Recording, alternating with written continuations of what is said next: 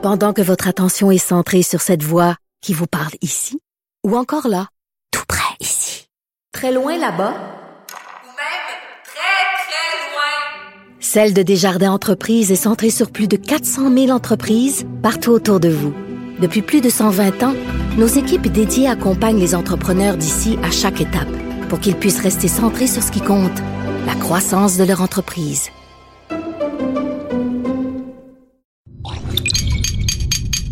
Cube Radio. Il connaît tous les dessous de la politique. L'économie, la santé, le transport. Chef du bureau d'enquête de l'Assemblée nationale. Antoine Robitaille. Là-haut sur la colline. Cube Radio. Oh, qu'on s'est ennuyé du cochon hier. Nous étions au salon de l'auto. Ah, le cochon avec son vieux tapis de 1972, ses panneaux insonorisants qui puent. Euh, on est de retour. Et c'est toujours agréable. Hein? Le cochon, c'est notre ami d'une certaine façon. Ça fait partie de notre émission et de son atmosphère. Donc, euh, on aura beaucoup de choses aujourd'hui. C'est vendredi, on s'amuse. Euh, évidemment, on aura une chronique linguistique avec Benoît Mélenchon, euh, qui est entre autres euh, auteur du dictionnaire québécois instantané. Euh, on aura Michael Labranche qui va venir nous parler de la zone ASNAT. Vous savez, cette section du sac de chips qui parle de certaines choses qui se sont passées en politique, qui sont un peu décalées, si vous voulez. Et, et- et évidemment, mais, mais, mais on aura Marois Risky, député de Saint-Laurent et critique en matière d'éducation, euh, notamment d'é- d'éducation et d'enseignement supérieur, viendra nous parler des commissions scolaires qui sont ignorées par le gouvernement Legault dans cette période de, de consultation pré-budgétaire. Mais d'abord, on a un vadrouilleur aujourd'hui et un compteur. Et euh, nous allons commencer par le vadrouilleur. Donnez-moi des roses, mademoiselle, car j'ai rendez-vous. C'est important. Et il y a, c'est Patrick Belrose évidemment qui a le droit à cette euh, chanson de présentation à chaque fois qu'il vient ici dans le Cochron. Euh, bonjour Patrick Belrose. Bonjour Antoine. Qui est journaliste, qui est euh, évidemment correspondant parlementaire au Journal de Québec, qui a passé quand même quelques jours à Sainte-Agathe cette semaine. Oui, deux jours à Sainte-Agathe-des-Monts dans un petit hôtel, je dirais modeste. On voit que le Parti québécois, après la défaite du 1er octobre dernier, je dirais, surveille son budget. On Ah oui? On va dire ça comme ça, j'ai l'impression. En tout cas, vraiment, c'était assez modeste. Il pouvait louer simplement un spa, puis euh, c'était suffisant, là. Oui, ben c'est ça. Un Donc, spa à 10 places. euh, c'était un spa, mais d'une autre époque, un petit peu. Ah bon? Oui, exactement. Euh, et donc, euh, caucus précessionnel, donc pour prévoir la, prochaine session parlementaire qui débute le 5 février prochain.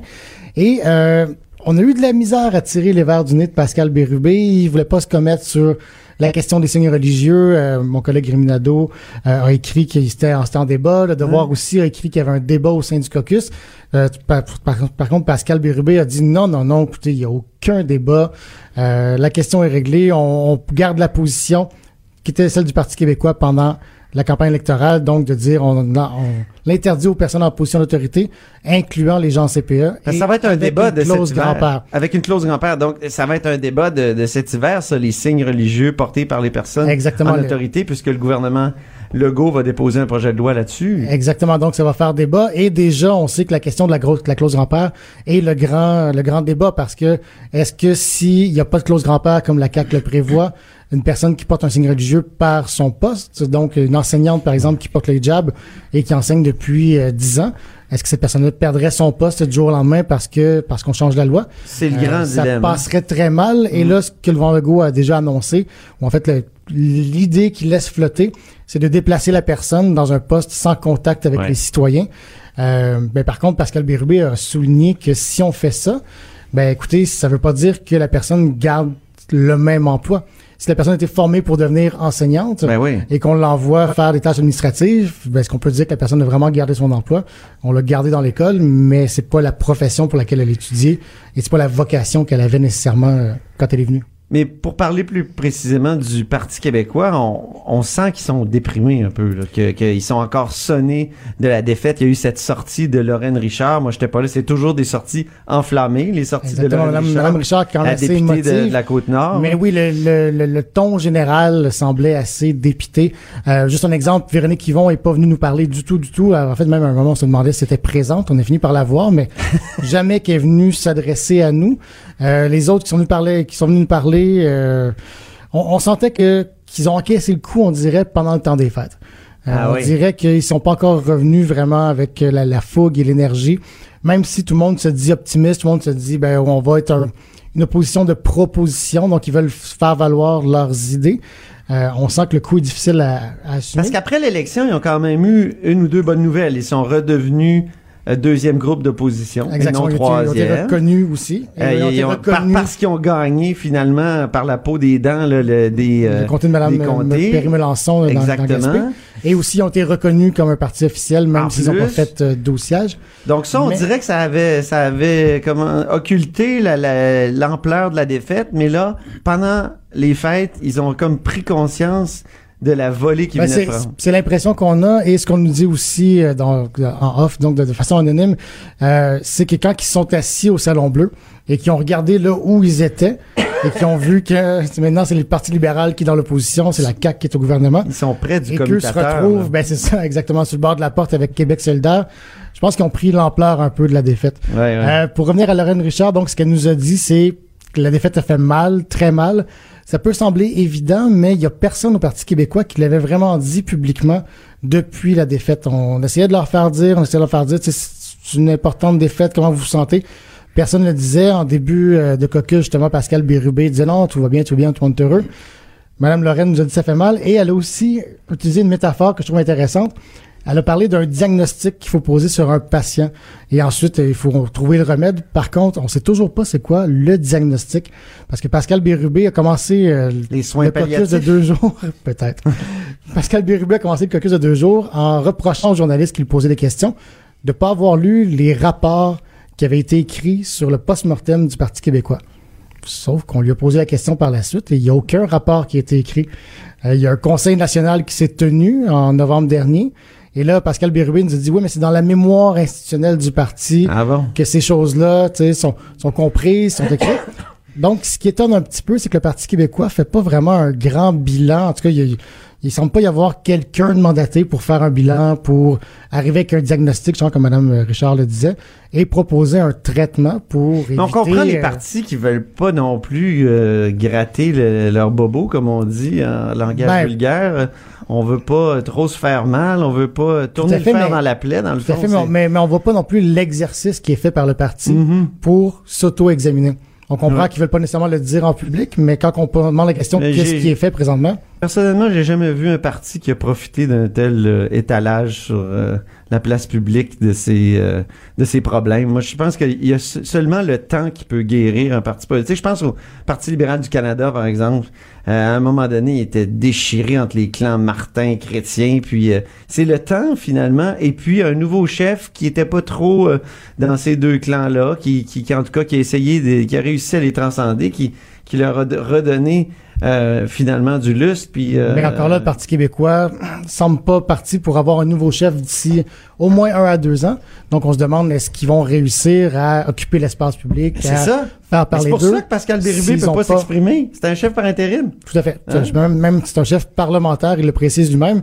Il tient ça. sa légitimité, sa légitimité seulement de ses collègues du caucus. Il n'a pas été élu par le Congrès. Peut-être un dernier point sur, Oui. euh, sur le caucus. point.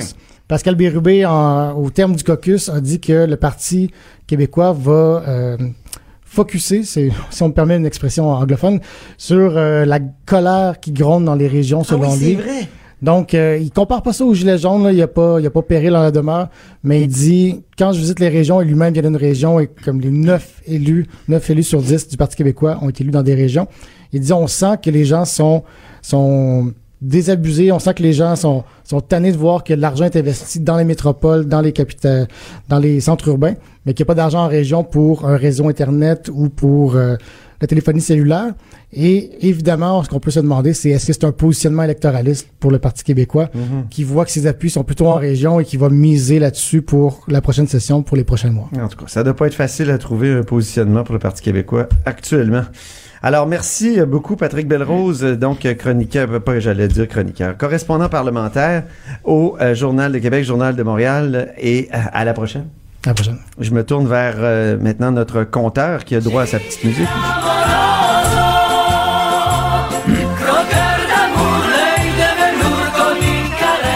Croqueur de chiffres, mais aujourd'hui Oui. qui va devoir marcher sur la peinture. comme on Marcher dit. sur la peinture. Oui, oui, Sico. oui, oui. Parce il a donné des informations erronées à propos de Marie Oh, oh, Montpetit. un instant, je, Ah oui? je dirais incomplète. je m'explique. Donc, euh, euh, Antoine, pour ceux qui nous, ne nous écoutaient pas, Oui, euh, hier, euh, nous avons euh, nous avons offert le prix. nous euh, avons parlé char. Le prix Bobine euh, Ah et oui. Bottine, Le remis prix- au porte-parole politique qui met en pratique ce qu'il dit. Donc, nous sommes allés voir ce que les porte-paroles en matière d'environnement conduisent dans leur vie personnelle. Et euh, ce qui est arrivé, c'est qu'il y a le ministre Benoît Charette et euh, la porte-parole libérale Marie Montpetit qui avaient été exclus du podium pour avoir conduit des euh, véhicules utilitaires sport. Et là, euh, la porte-parole libérale a euh, déposé un protest et alléguant que elle conduit bel et bien un véhicule Outlander Mitsubishi qui est un VUS. Mais, Alors, elle a écrit mais elle sur aurait- Twitter, contrairement à ce qui a été dit lors de l'émission d'Antoine Robitaille, donc c'est retombé sur moi, Ça, ça, c'est toi, ça. oui. sur les ondes de Cube Radio. J'ai le plaisir de conduire un véhicule hybride rechargeable. Voilà, donc euh, euh, c'est effectivement le cas, c'est-à-dire que c'est bel et bien un VUS de marque Outlander de Mitsubishi, mais il est branchable. Et Ah. euh, le comité de révision, donc, euh, euh, a examiné la plainte de Madame Es-tu Montpetit. en train de lui, lui donner une médaille? On va lui donner la troisième marche du podium et voici comment les juges Ah bon? euh, euh, ont étayé leur, euh, leur verdict final. Euh, ce qui arrive, c'est que le, le camion de Madame Montpetit est branchable. Le problème, c'est qu'il a une autonomie de 35 km quand il fait beau et que le vent souffle dans la bonne direction. Et après ça, ça devient un véhicule à essence qui est même qui a même une consommation d'essence plus élevée que plusieurs autres VUS simplement à essence et qui ne sont pas du tout hybrides. Et à ce sujet, on Notre peut écouter- est un snowro, là. euh, Ben oui, mais là, il faut avoir un examen des chiffres. Alors, au sujet des chiffres, on peut écouter le- l'expert bien connu Pierre Michaud de l'émission RPM qui Oui. se prononçait précisément sur cette question-là. Alors, on l'écoute.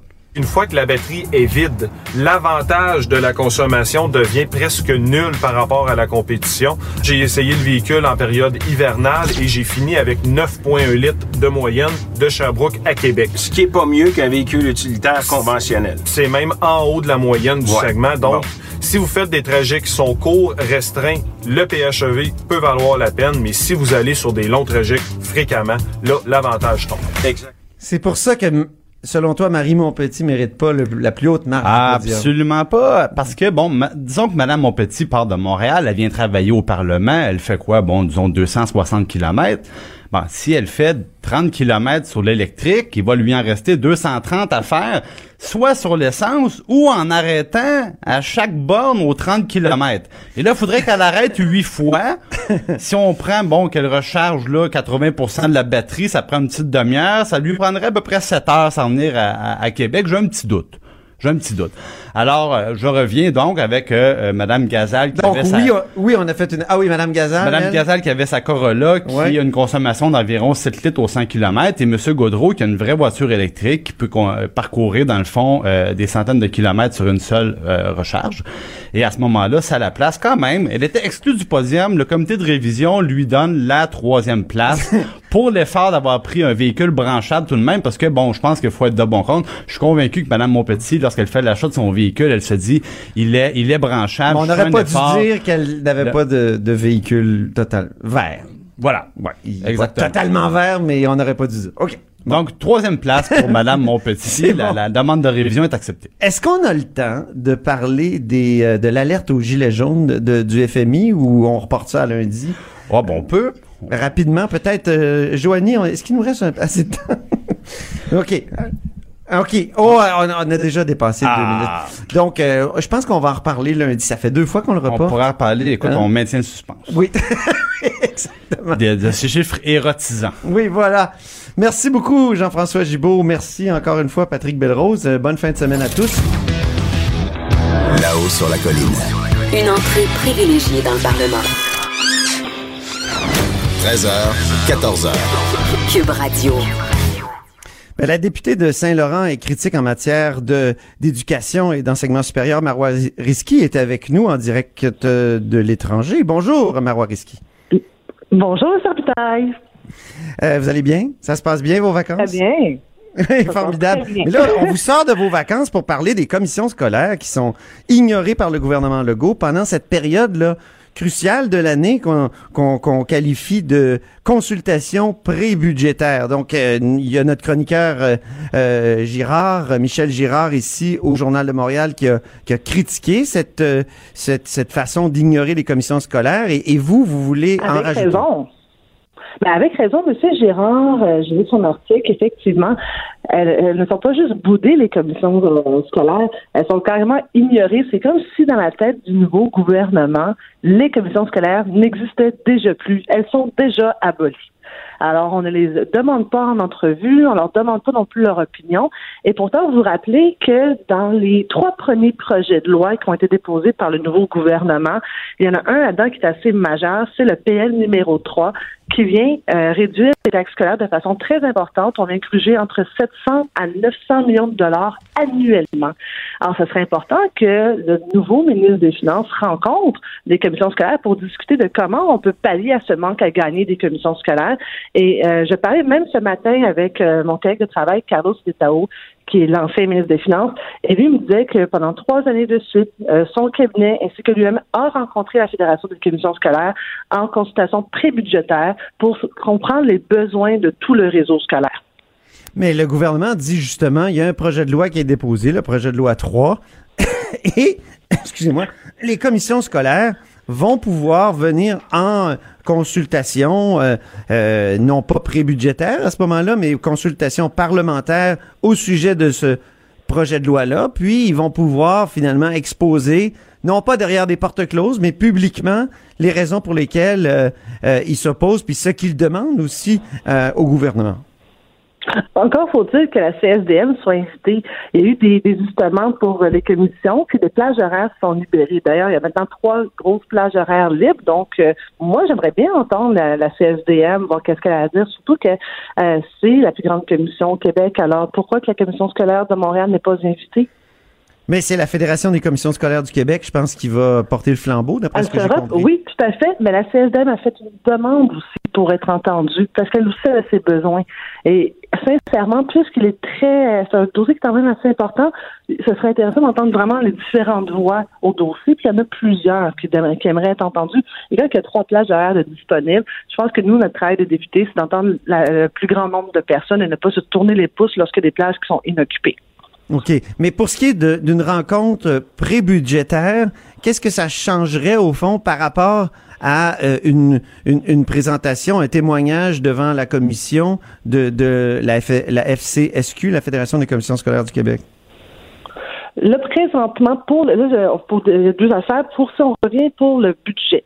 Euh, habituellement, le, le cabinet du ministère des Finances rencontre les différents intervenants du milieu, que ce soit le cégep universitaire, mais aussi euh, les commissions scolaires. Et là, ils ont tout simplement répondu qu'ils n'avaient pas assez de temps pour les rencontrer. Euh, écoutez, si on veut bien discuter de tous les besoins, euh, peut-être que ça prendrait plus qu'une heure, surtout que je rappelle que la priorité du gouvernement euh, CAQIS était l'éducation. Alors, autant euh, leur donner le, max- le maximum de temps c'est réellement ça la priorité du nouveau gouvernement. Mais il peut pas dire d'une part que c'est ça la, vraie priorité des Québécois, la priorité du gouvernement, mais refuser d'entendre les principaux acteurs du milieu du réseau scolaire. Oui, c'est vrai. Mais il y a quand même une continuité entre le projet de loi 3 et la loi 166.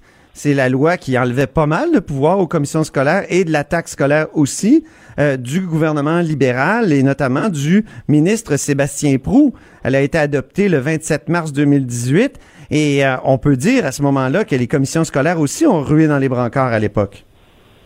Oui, et ils ont été entendus autant par le ministre Prou que par le ministre Taou. Ils ont été rencontrés. Et je rappelle que lorsqu'il y a eu le, au moment que euh, monsieur, c'est M. Prou qui pilotait à ce moment-là le dossier, c'est-à-dire le ministre de l'Éducation et non pas le ministre des Finances, la différence était la suivante on savait qu'il allait y avoir de l'argent qui allait euh, parce qu'il y avait une baisse de taxes pour uniformiser les taux par région. Mais c'était budgété et vraiment eu des enveloppes spécifiques pour s'assurer que l'argent était véritablement ajouté dans les commissions scolaires et non pas juste retiré. Lorsqu'on prend le temps de lire le projet de loi numéro 3, il n'y a pas de garantie que les sommes additionnelles, c'est-à-dire environ 700 à 900 millions de dollars annuels, vont être réinjectées à partir du Conseil du, euh, conseil du Trésor vers le ministère de l'Éducation. Et ça, c'est ce qui m'inquiète et je pense que c'est aussi ce qui inquiète beaucoup les intervenants du réseau. On veut juste s'assurer qu'en fait, s'il y a une baisse de taxes scolaires partout au Québec, on veut s'assurer que les élèves, eux, n'en souffriront pas plus que présentement. Et d'ailleurs, il faut s'assurer que le 900 millions de dollars va être ajouté annuellement. Alors mhm. là-dessus, le ministre des Finances ne nous a pas donné de garantie encore, ni le ministre de l'Éducation. Mais le gouvernement libéral euh, nous a quand même habitués à, comment dire, des, des, une valse hésitation à l'égard des commissions scolaires. On a même eu un projet de loi qui abolissait la taxe scolaire carrément euh, sous François Blais. Euh, on a parlé d'abolition euh, des commissions scolaires. Sous François Blais, il y avait eu la discussion pour abolir les commissions scolaires. les élections, les élections, oui. Puis il y avait aussi une question de les commissions scolaires et il y avait eu des discussions à l'interne. Et finalement, après avoir rencontré tous les acteurs, clairement, les gens ont compris que le, le problème, c'est pas les structures. Le problème, c'est le financement correct de tous nos euh, services pour les élèves. Il faut arrêter de toujours penser aux structures. Et ça, oui, il faut apprendre aussi. Vous savez quoi, M. Robitaille? C'est bien d'apprendre des erreurs des gouvernements passés.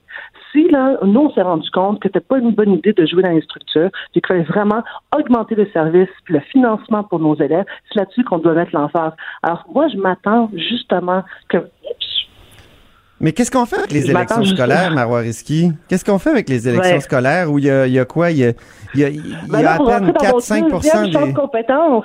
Mais attendez, là, vous rentrez dans mon deuxième champ de là, vous rentrez dans mon deuxième champ de compétences. Pas la, stratégie, numérique? oui! mais, on en rit, mais c'est vrai. On est rendu là. Les gens, ça, ça, ne les intéresse pas de toujours devoir se déplacer on est capable de voter, on est capable de faire des virements interacts sur notre téléphone, on est capable d'encaisser des chèques sur nos téléphones. Pourquoi on n'est pas capable de voter sur nos téléphones intelligents s'ils sont si intelligents que ça? Euh, c'est ça la réalité. Les gens courent après le temps, alors donnons-leur du temps pour voter de façon intelligente, c'est-à-dire de façon numérique. Et ça, oui, mais pour voter de façon intelligente, il faut être informé des enjeux, tout ça, mais les gens s'informent peu des enjeux scolaires, euh, à part dans les communautés anglophones. C'est c'est elles qui, ont résisté à, tous les projets libéraux d'abolition de, des élections, puis de même de, de, de, restructuration des commissions scolaires. Un instant, M. Robitaille. Les francophones qui s'intéressent énormément à leurs écoles il y a plusieurs groupes sur les réseaux sociaux qui justement ne parlent que de leur école. Et on le voit, là, qui sont vraiment intéressés. Non on l'a vu par les chaînes humaines, en tout cas. oui, on les a vus, puis moi, je peux vous dire, il y en avait dans mon quartier. Mais la réalité, c'est que euh, les gens s'intéressent à leur école. Alors, c'est pas vrai que les Québécois sont désintéressés.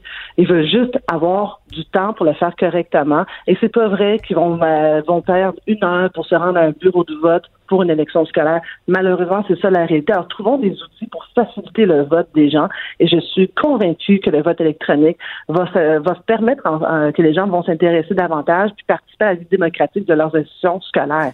Et ça, c'est déjà adopté. Ça, c'est déjà adopté, là, les élections scolaires électroniques. Absolument. La prochaine va être électronique.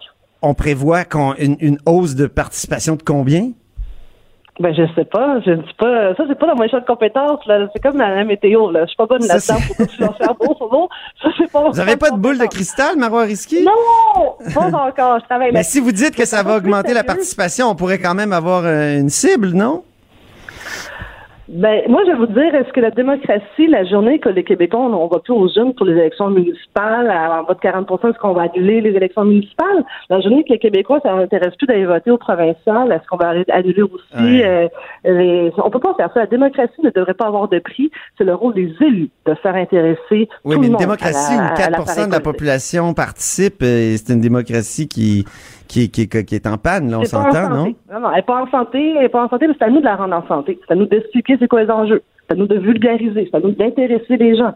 Et euh, elle est peut-être à 4% dans certains endroits, mais elle est aussi à 20% dans d'autres secteurs au niveau de- des, des, euh, des élections scolaires. Alors, il faut Bien. faire attention. Mais on peut augmenter, M. Robitaille, puis donnons-nous, vous, vous, vous aimez une cible, allons-y pour 40% Oh!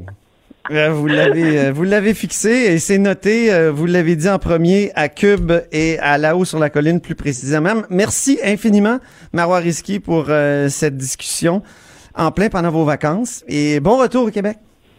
Merci, à bientôt. Là-haut sur la colline. Ce que les ministres n'ont pas voulu dire, Antoine va vous le dire. Cube Radio. De 13 à 14. Vous écoutez Là-haut sur la colline. On est de retour effectivement à là-haut sur la colline et on va discuter euh, d'un sujet qui me passionne, la langue politique et qui passionne évidemment encore plus même euh, mon invité. Benoît Melançon, qui est auteur, entre autres, du dictionnaire québécois instantané. Euh, on n'en parle plus beaucoup de ce petit livre-là qui mériterait d'être euh, réédité, mais qui est en ligne, je crois. Et aussi blogueur à oreilletendu.com. Ça vaut la peine d'aller voir périodiquement ce que Benoît Melançon révèle et euh, relève aussi sur euh, ce blog. Bonjour, Benoît Melançon. Bonjour, Antoine. Alors, euh, je, je vous ai invité, euh, Benoît, parce que j'aimerais savoir ce que vous pensez de, du séjour en France et de, de, de ce qu'il de ce qu'il révèle de, de, de François Legault, évidemment, et ce qu'il révèle de la langue de Legault. Alors, on va commencer, si vous voulez bien, avec son rapport à l'anglais. Alors, c'est Ouais. assez amusant parce qu'il commence son discours du 22 euh, en se moquant gentiment des Français. hein. C'est vrai que vous aimez beaucoup les mots anglais. Hein, ce que n'importe quel Québécois constate quand il va en France. Donc, Oui. François Legault dit ça.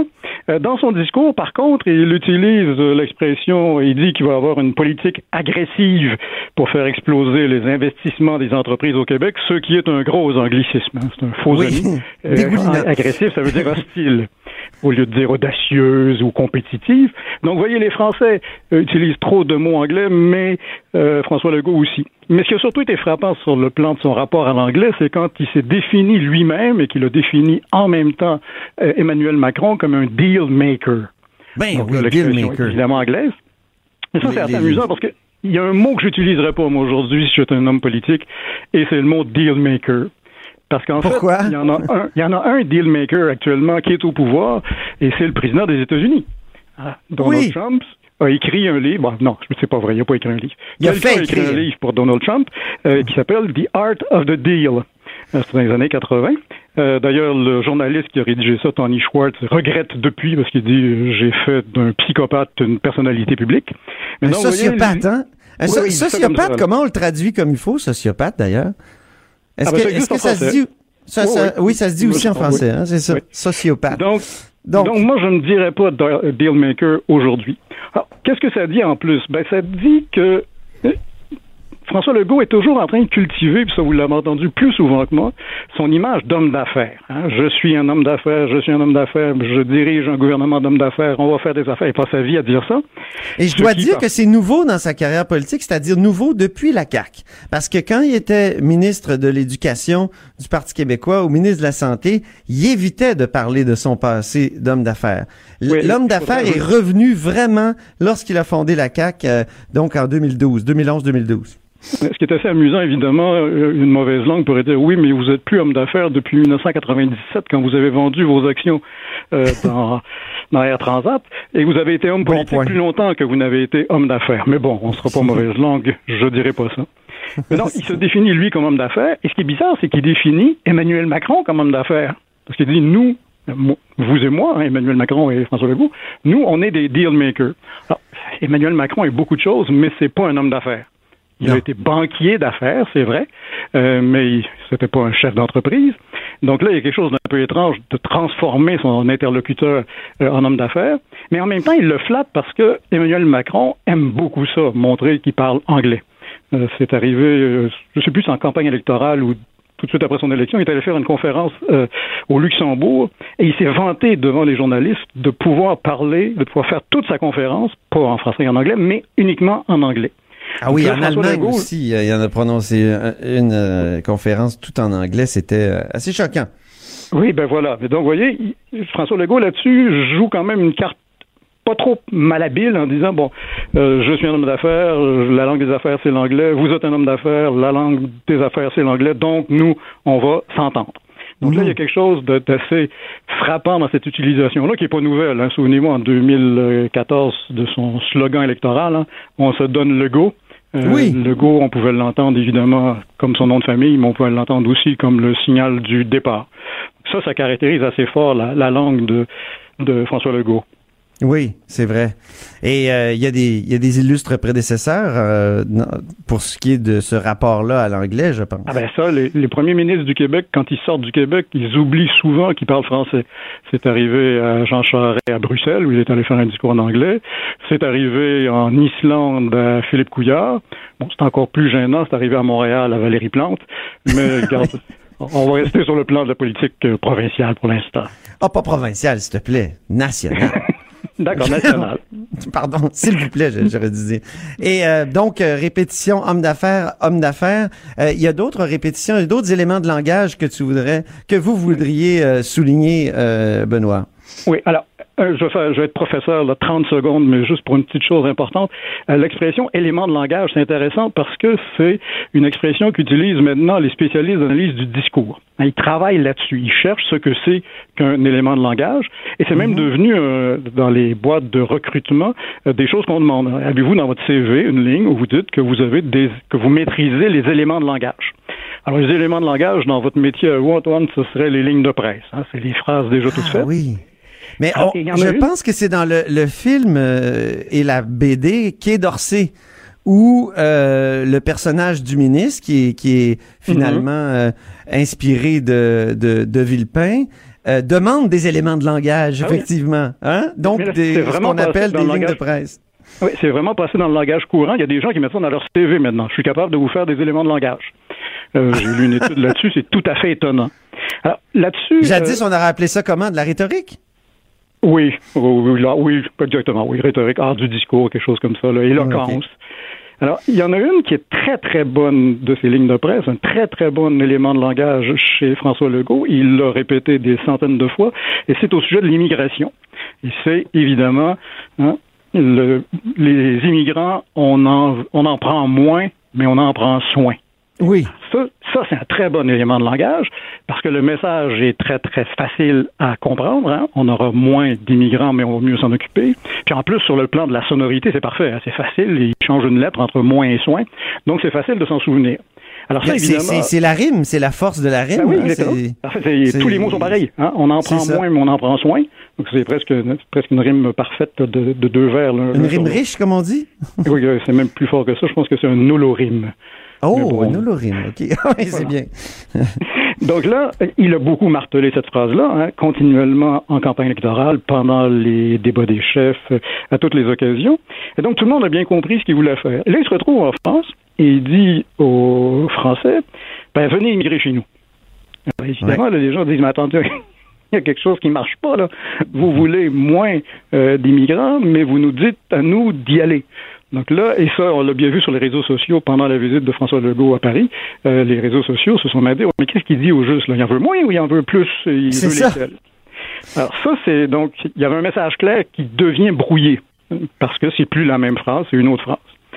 S'ajoute à ça Ouais. une autre chose qui est assez intéressante, c'est que euh, il, il, ré- il ravive en faisant ça un boulet qu'il a traîné pendant très longtemps pendant la campagne électorale, et c'est celui de son test des valeurs.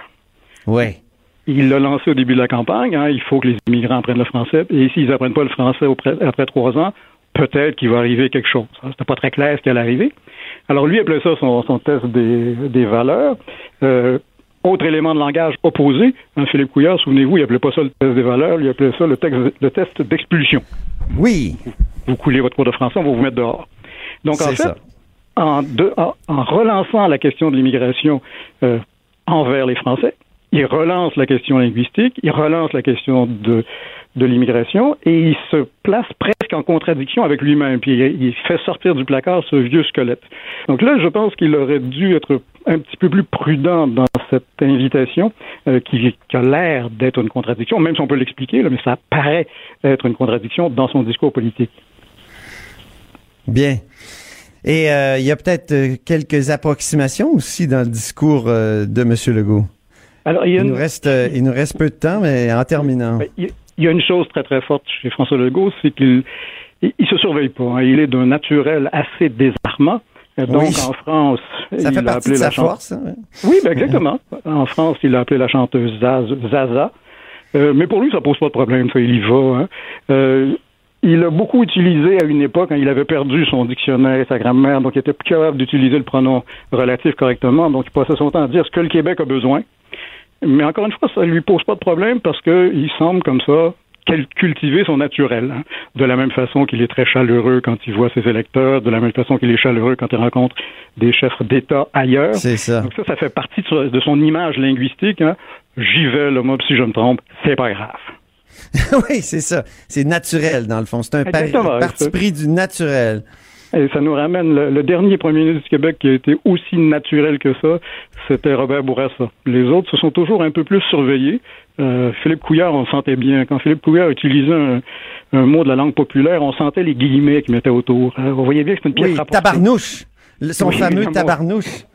Oui, au- spectaculaire. Dans les, débats, dans les débats, quand il parlait des bonnes jobs, on voyait qu'il se forçait pour dire job et pas bon emploi. Euh, mais Ouais. Bourassa était comme ça. Bourassa était aussi du genre à faire des publicités, diffuser à la télévision en répétition, à répétition en disant ce que le Québec a besoin. Ce que le Québec a besoin, c'est d'un pronom relatif, manifestement. Oui, on veut des dons. voilà, c'est ça. Benoît Mélenchon, merci beaucoup, qui est professeur au département de littérature de langue française à l'Université de Montréal et blogueur à euh, l'oreilleTendue.com. Merci infiniment, Benoît Mélenchon. Grand merci. Au revoir. Là-haut sur la colline. Pour nous rejoindre en studio, Studio à commercial cube.radio. Appelez ou textez 187 Cube Radio. 1877 827 2346. Eh bien, Michael Labranche est avec nous, un producteur Oui. de contenu numérique de la zone ASNAT, Oui. euh, donc une section du sac de chips qui se penche sur euh, des, je dirais, des, des- comment on pourrait dire ça, des trucs décalés de la Ouais, politique la, la politique autrement, un peu. On fait beaucoup de création aussi. Tu sais, on imagine des choses euh, par rapport à la politique. Donc, Michael a beaucoup Ouais. d'imagination, mais là, tu vas nous parler quand même de sujets qui sont, comment dire, ancrés dans la réalité. On- Euh, on parle de Mathieu Lévesque, par exemple. Ben Mathieu Lévesque, qui est le député de Oui. Euh, faut comprendre en ce moment, Antoine, vu que ça siège pas, il y a pas grand chose de sur les réseaux sociaux tant que ça. Fait que là, nous, on, on scrute évidemment tous les, les Twitter de- des, des, des députés et tout ça. Et là, Mathieu Lévesque, on est tombé sur son profil. Puis là, on s'est dit, mais qu'est-ce qu'on pourrait faire avec Mathieu Lévesque? Là, on a regardé, il y a des, beaucoup de photos de son quotidien. On sait, les députés, ils aiment ça mettre des photos quand ils sont en action. À peu près tous les députés le font, mettent, euh, tapissent carrément leurs réseaux sociaux de photos, mais il y en a qui tapissent un petit peu plus que Ben, ben, Mathieu Lévesque, il, il a tapissé, mais c'est plus le genre de photos qu'il y avait. C'est- des photos plutôt anodines et qui regardent la caméra. Là, nous, on Ah. s'est dit à Zone Asnat, avec mon collègue euh, Mathieu Blanchette, on s'est dit, faudrait se lancer dans la littérature jeunesse. Ah je oui. sais pas si tu connais Martine. Ah ben la oui. série de livres Martine. Euh, Martine des- va à la plage, Martine apprend le- la bicyclette. Ben tout ça. oui. On s'est dit, on préfère C'est Mathieu. ça. Ah, Mathieu! Mathieu. OK. Donc là, on a fait une série de pochettes de livres. Là, peut-être que ça va Parce être édité un il y a jour. des générateurs de pages couverture de Martine. là, Ouais, mais nous, le- on est quand même plus, euh, plus rigoureux. Fait qu'on Ok, a ok. fait vraiment Tu sais Photoshop. que Casterman s'était fâché contre ces générateurs-là. Oui. Avait, avait réussi à en faire fermer. Ouais, ouais. Ouais. Alors là, on a Est-ce imaginé. que tu crains que Casterman intervienne? Je sais pas s'il regarde la zone Asnat. je pense que non. Mais si oui, on va recevoir un coup de fil bientôt, je pense. Donc là, on a imaginé, euh, premièrement, Mathieu travaille fort. Ouais. Donc c'est Mathieu qui est devant son ordi avec un téléphone et qui regarde la caméra. on sait pas qui prend la photo, par exemple. Mathieu travaille encore fort. Ça, c'est Mathieu qui a un crayon à la main, calepin, et qui regarde la caméra encore. Mathieu achète du café. Oui. Ça, c'est Mathieu qui achète du café. OK. Mathieu savoure un repas. Ça, c'est Mathieu qui est devant une assiette vide. Allez voir ça, c'est vraiment... euh, Mathieu décore son bureau. c'est Mathieu qui a un cadre dans les mains. Puis là, il y en a plein comme ça. Là. Mathieu joue aux cartes. Il est dans un euh, foyer de personnes âgées. Mathieu est fier. Il regarde le drapeau parce que c'était la journée du drapeau. Oh oui, cette photo-là est fabuleuse. Ah oui, ah oui.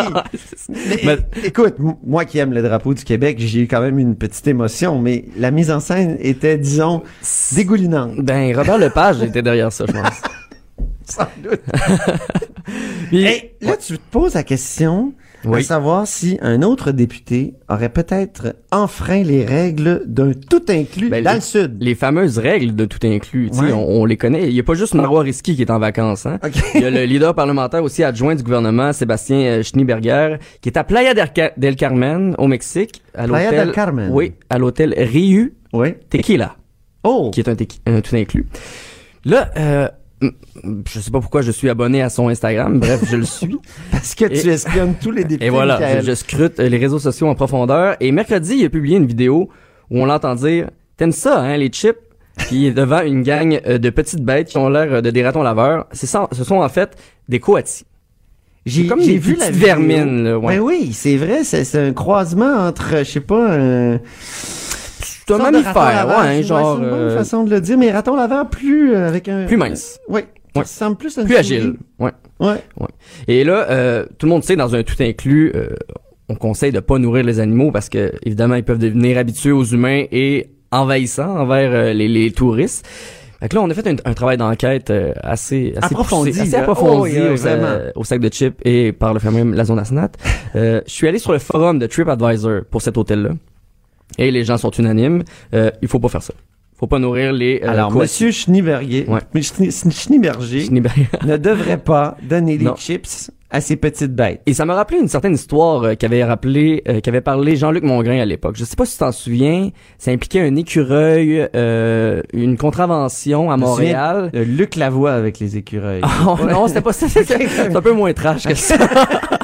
Et euh, là, on a un extrait. C'est pas la meilleure qualité de son, euh, mais on écoute. Ah bon? Et le maire de Westmount, un autre qui devait être assis en arrière quand le jugement est passé, il dit, vous savez, c'est très dangereux de nous rire les animaux sauvages. On n'est pas au Kenya, c'est pas un lion. Il reviendra pas, l'écureuil. C'est le même, c'est des avec des grandes queues. Et voilà. C'est pas mon expérience avec les écureuils. Quand j'étais petit, j'avais nourri un écureuil qui revenait tout le temps. C'était un peu... Ah, mais c'est- on n'est pas au Kenya. C'est pas un On n'est pas au Kenya! Ça, c'était Jean-Luc Mongrain. Oui. Dans les Qui aurait années pu 2000. parler de Monsieur Schneeberger, euh, qui Ben, aurait pu ouais. appuyer Monsieur Schne- Schneeberger, Ouais, dans le fond. il s'arrête- ouais. Hein? C'est ça. Exactement. Euh, Il y a eu euh, une mission importante de François Legault Ben oui. euh, récemment à Paris, mais aussi à Davos. Et on, on a vu que l'équipe de François Legault s'est trompée, a fait une erreur. Parle-nous de cette erreur. On parle pas de Zaza, là. On parle pas de, de la chanteuse. On a parlé Zaza. tantôt, Ah ouais, c'est ça, mais on parle pas de ça. On parle, euh, en fait, c'est notre collègue, là, de TVA Nouvelle, François Cormier, qui a remarqué ça et qui a publié ça sur Twitter. Euh, c'est pendant son discours à Davos, en Suisse, on voit Monsieur Legault et euh, Pierre Fitzgibbon ils sont devant les Alpes, là. M- les montagnes sont, sont magnifiques. Puis là, tout allait bien, là, mais il y a, y a juste une petite lettre, Ah. ouais, qui a tout gâché. C'était le mauvais mot-clic qu'il y avait sur l'affiche en avant. Parce que M. Legault est au World Economic Forum. Oui. Donc, le mot-clic aurait dû être WEF 2019. Ouais. C'était écrit WEC avec un. Q 2019. Et c'est quoi WEC? Euh, J'ai cherché WEC et ça réfère à une, une genre de de- de- de- d'entreprise euh, qatari.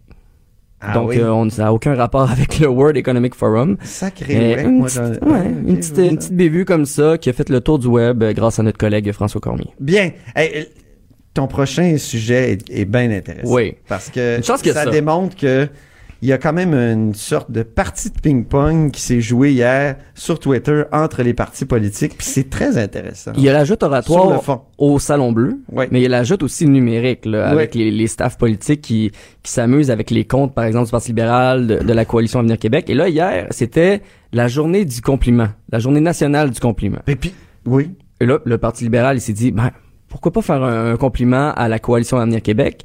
Ils ont dit, ah, sachez qu'on aime certaines de vos annonces, surtout quand vous prononcez, euh, quand vous annoncez un de nos projets. Oh. C'est pas, c'est pas si un compliment que ça. Passif-agressif. Passif agressif, je dirais. Hein? Ouais, c'est ça. C'est beaucoup, beaucoup d'ironie, beaucoup d'ironie. Et là, évidemment. Parce qu'on sait que euh, c'est vrai que la coalition Avenir Québec a annoncé certains de leurs projets, notamment en main d'œuvre. Mhm. Hein, le, le, le, le projet de un des projets de, de Jean Monsieur Boulet, Boulet, ouais. notamment. Puis euh, Monsieur Legault l'a dit euh, finalement après que les libéraux aient protesté. Elle a dit ben oui, c'est un projet qui était bien, donc on, on l'a finalement Ils appliqué. poursuivent un peu leur travail. C'est ça. Faut pas tout. euh, Il y a une faire, euh, continuité dans l'État après tout. Exactement. Et puis là, la coalition Avenir Québec a répondu. Un peu plus, une, pointe assez Plus ironique, hein? plus abrasive un peu. Euh, Ouais, ouais. euh, nous, on aime ça quand vous sortez Dr Barrett en entrevue. Il est venu ici, Dr. Barrett. C'est vrai? On l'a vu ici à la hausse sur la colline pour nous parler de la peinture de François Legault. OK, mais est-ce que, est-ce que tu sais à quelle entrevue ils font référence, la CAQ? J'ai, on dirait que ça me Il y en a eu deux. Il y a eu Ok. Mario Dumont, et à ma connaissance, là, et, et euh, ici à la hausse sur la colline. Ok. je suis- Oui.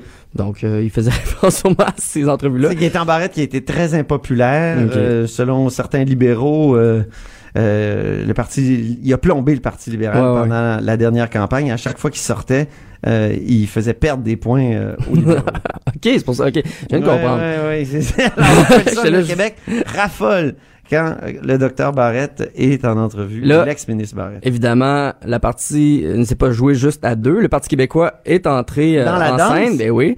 Et là, ils lui ont dit, euh, nous, nous, on aime que la coalition Avenir Québec fasse parfois des propositions qui font consensus, comme la réforme du mode de scrutin. Oh! Oups! Allô, Libéral Québec. Là, c'était une pointe envers les libéraux. Mais oui. Qui sont pas dans le consensus du Non. mode de scrutin. Alors ça, c'est intéressant. C'est intéressant. Et là, là, on pensait que ça allait être fini, puis tout ça, puis ça, avait, ça allait. Et là, Québec la poussière allait ils sont où là-dedans? Ben, ça- ils ont pas, ils ont jamais répondu. c'est vraiment plate? Non. Ben On oui, c'est plate. On devrait les provoquer. Ben on, nous on les a on les avait euh, mentionnés dans notre tweet parce que nous on a pas, évidemment participé au tweet fight en tant que zone Asnat. Oui, oui, oui. On a mis euh, Michael Jackson qui mange du popcorn parce qu'on aimait le spectacle qui se déroulait devant nos Oui, yeux. oui, oui, bien sûr. Mais après ça, le, ils ont jamais répondu et le Parti libéral eux ils ont décidé que c'était fini. Ils ont, ils ont écrit bonne blague les amis, merci d'avoir embarqué avec nous. On se reprend à la Saint-Valentin. Là, je sais pas s'ils se trament quelque chose pour la Saint-Valentin du côté des libéraux. Ah. Peut-être des messages d'amour, pas si amoureux que ça. Moi, je me souviens d'une. euh, C'était pas une- une- un match de- des Nordiques canadiens Saint-Valentin? Non, non, non. C'est Vendredi Saint. Non, c'est vendredi Vendredi Saint. Saint, Le, ben oui. le- le- le massacre de la Saint-Valentin, c'était à Chicago. Ah, c'était- à Chicago. Ah le, oui. Ah, ça, là, je le connais Dans les années dans le Capone. Oups. Ok. Alors, la Ah, c'est peut-être c'est peut-être un clin d'œil à, Ben, peut-être. ça. Hey, tu veux une, Faudrait terminer? décortiquer ça, ouais. On n'a plus beaucoup de temps. Catherine Dorion qui... Catherine Dorion, encore, on parle d'elle. Oui, ben là. Donc, on- la députée de Québec solidaire de Tachereau. Toujours. Ben là, ce matin, on a su qu'elle allait avoir euh, une chronique hebdomadaire euh, à l'émission de Sylvain Bouchard au FM 93. Ici à Tous les jeudis, 8 heures, pas payé. Selon ce Ah, Ouais. tu t'es informé. Mais en fait, c'est Patrick Belrose, euh, le vadrouilleur, le, le- le- le correspondant parlementaire euh, du Journal de Québec et Journal de Montréal qui a Et sorti ça ce matin. ici à ce oui, micro. évidemment. et là, euh, mais moi, ce qui me, ce qui me le plus, ce que j'ai le plus trouvé drôle, en fait, c'est les autres euh, partis. Là Par aussi, exemple- il y a eu du ping-pong. Ben oui, ben là, Monsieur Bérubé, qui est chef intérimaire euh, du Parti québécois, il a dit au Parti québécois, nous sommes aussi disponibles pour une chronique hebdomadaire. Donc lui, il faisait hey, on est là aussi. Et Monsieur Bérubé était en entrevue ce matin au FM 93. Il a partagé évidemment son entrevue sur le. Il faisait un retour sur le caucus du PQ à Saint-Agathe-des-Monts Ouais. et il a, il a poussé l'entrevue en disant ceci n'est pas une chronique. Ah. Ah, c'est subtil, c'est habile. Mais il haïrait pas ça. Ben il aimerait ça, mais il dit que Ben, ils veulent pas toujours venir en entrevue, hein. Moi, j'ai invité souvent M. Arcan. Il est pas venu souvent. il Ben, est venu juste une fois. Parlant de M. Arcan, lui aussi a dit Bonjour, M. Bouchard en parle. Nous serions honorés de pouvoir avoir une chronique sur vos zones également. Ben, voyons. Ben Là, tout le monde lève la main, tout le monde veut une chronique un peu partout. Et même euh, Adrien Pouliot, du Parti conservateur euh, du Québec. Mais il y a dit, déjà une chronique à choix, lui, non? euh, peut-être. Oui. Peut-être, peut-être. Mais là, il a dit pour avoir un débat équilibré, euh, le PCQ se porte volontaire pour représenter les idées de droite et les contre-arguments aux idées de QS. Pourquoi pas un débat hebdomadaire avec Catherine Dorion?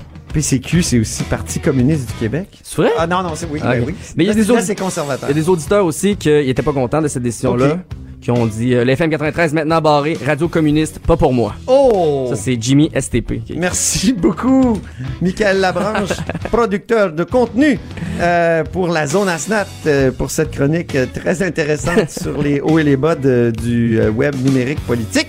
Et c'est déjà tout pour la hausse sur la colline euh, cette semaine. Cube Radio.